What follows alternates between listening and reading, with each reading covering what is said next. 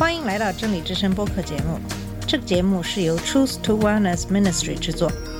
在这个节目里，我们要从一个不一样的角度向你介绍圣经和基督，带你走进一个属灵的世界。我们的节目在每个星期二、四、六更新，欢迎你的收听和关注。all the colors of the rainbow. 你好，我是马军。上期节目开始给大家介绍教宗制的衰落。当教主普尼法斯在他自己的家乡经过惊吓和羞辱去世以后，这个阿纳尼事件标志着教宗制的衰落。新晋的英国和法国国王并不把教宗的绝罚放在心里，这段基督教对世俗事务的干预的历史也慢慢退出历史舞台。今天就继续给你讲讲这段历史。克莱门特的当选标志着教会史所称的为期七十二年的教宗制巴比伦之囚时期的开始。这是借用古犹太人被掳巴比伦一说。在克莱门特之后，相继有六位教宗都是法兰西血统，他们都选择住在一座名叫阿维尼翁的小镇上，而非定居罗马。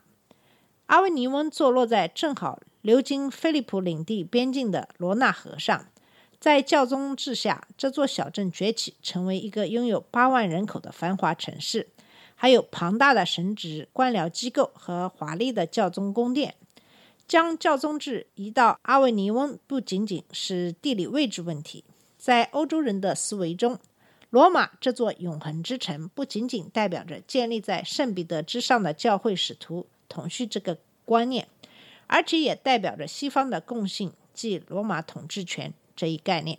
另一方面，阿维尼翁被法兰西王国包围着，仅仅是由一个渴望权力的法兰西民族所操纵的工具。阿维尼翁教宗制在德意志受到极度的仇恨。公元一三二四年，巴伐利亚人路易斯路易斯皇帝通过向某次普世大公会议上诉反对教宗约翰二十二世。在学者之中支持这场运动的有帕多瓦的马尔西里奥，他从巴黎大学逃出。一三二六年，马尔西里奥及其同事简登的约翰将一本名为《和平捍卫者》的书献给路易斯。该书锤问了整个教会的教宗制结构，呼吁民主政府。和平保卫者声称，教会是一切信徒的社团，神父并不优越于平信徒，教宗、主教和神父。都没有从基督那里领受特别的职能，他们只是作为信徒们组成的社团的代理人而公行服务。这个社团的代表是普世大公会议。这种激进革命的教会观将教宗制转换为大公会议的执行机关，让教宗服从于大公会议的权威。这种被称为公会议主义的理论，不仅仅在理论上，而且在实践上有了用武之地。阿维尼翁教宗制的大多数反对者都抱怨金钱的使用与滥用，来自意大利诸教宗国家的税收的降低，导致教宗法庭破产。为了偿还这些款项并筹集新的资金，阿维尼翁的教宗制求助于大量的赚钱计划，其中新旧参半，有为这个特权交付的费用，有为那个特权上交的税金。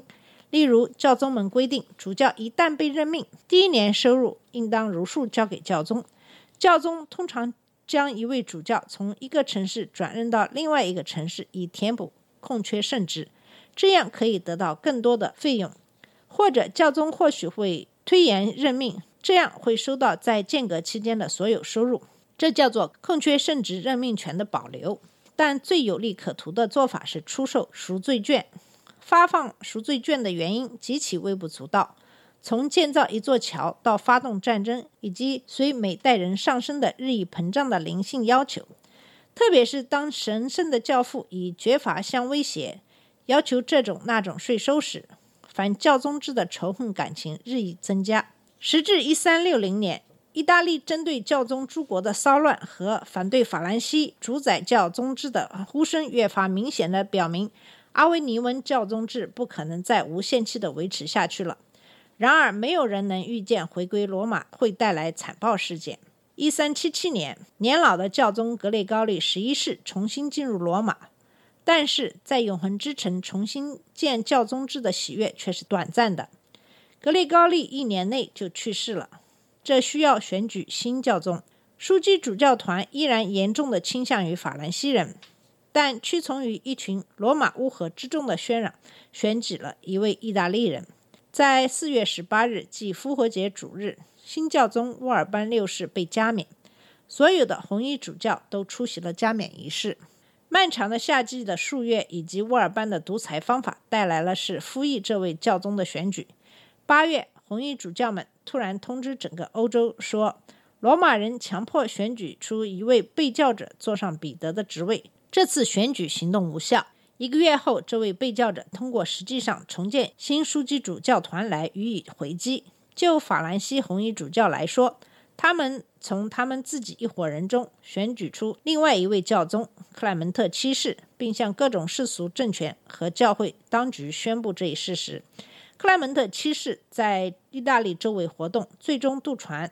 来到法兰西和阿维尼翁，因此乌尔班在罗马统治和克莱门特在阿维尼翁统治，揭开了教宗史上最黑暗的一页，史称教宗制大分裂。这次分裂持续了三十九年，每个教宗都有自己的枢机主教团，因此可以确保其自身选举教宗继承人。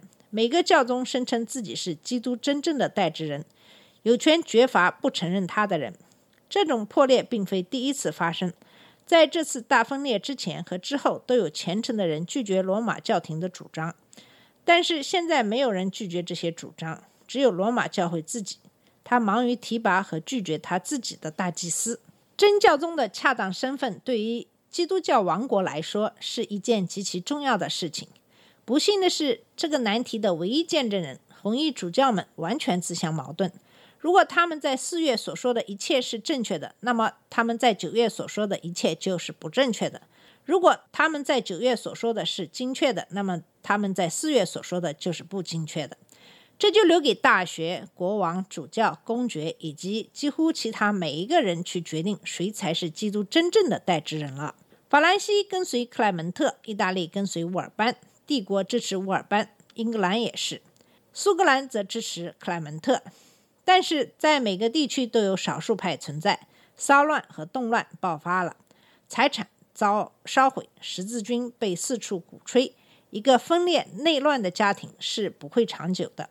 一三九五年，巴黎大学杰出的教授们建议举行一次代表普世教会的大公会议，认为这样应当可以愈合这个裂口。但是困难马上就出现了。教会法说，只有教宗可以召集普世公会议。而且只有教宗可以批准普世公会议的决定。哪个教宗具有这些权利呢？实际上，教会法禁止基督教王国重新统一。需要一个更高的法律吗？到一四零九年，来自两个阵营的大多数红衣主教都同意召开一次公会议。这次公会议在意大利西部海岸的比萨举行。他们废除现有的两位教宗，选举出第三个人，即亚历山大五世。但是被废黜的教宗都不接受这次公会议的行动，所以教会现在不是出现两位，而是三位要求有权继承彼得职位的人了。从任何角度看，同时存在三位教宗是太多了。特别是一位教宗鼓动十字军反对另一位教宗，并开始以赎罪券的收入支付这项开支。这种怪异的景象充分刺激起欧洲，激励其领袖们采取坚决的行动。一四一四年，神圣罗马帝国在德意志康斯坦茨城举行集会，这是该时代留下最具深刻印象的教会集会。甚至希腊东正教也派代表参加了。这是第一次在纯粹的民族基础上举行的选举。这次公会议不是传统的主教集会，它包括了世俗代表。被组织成为一个民族大会，即日耳曼人、意大利人、法兰西人和英格兰人，以及后来加入的西班牙人。每个民族有一张选票。这次公会议的民族结构具有很高的意义，它表明教会开始勉强地认识到权力的新民族联盟。最终，一四一七年这次公会议上，一位现任教宗退位，废黜另外两位教宗，选举出一位新基督的代之人马丁五世。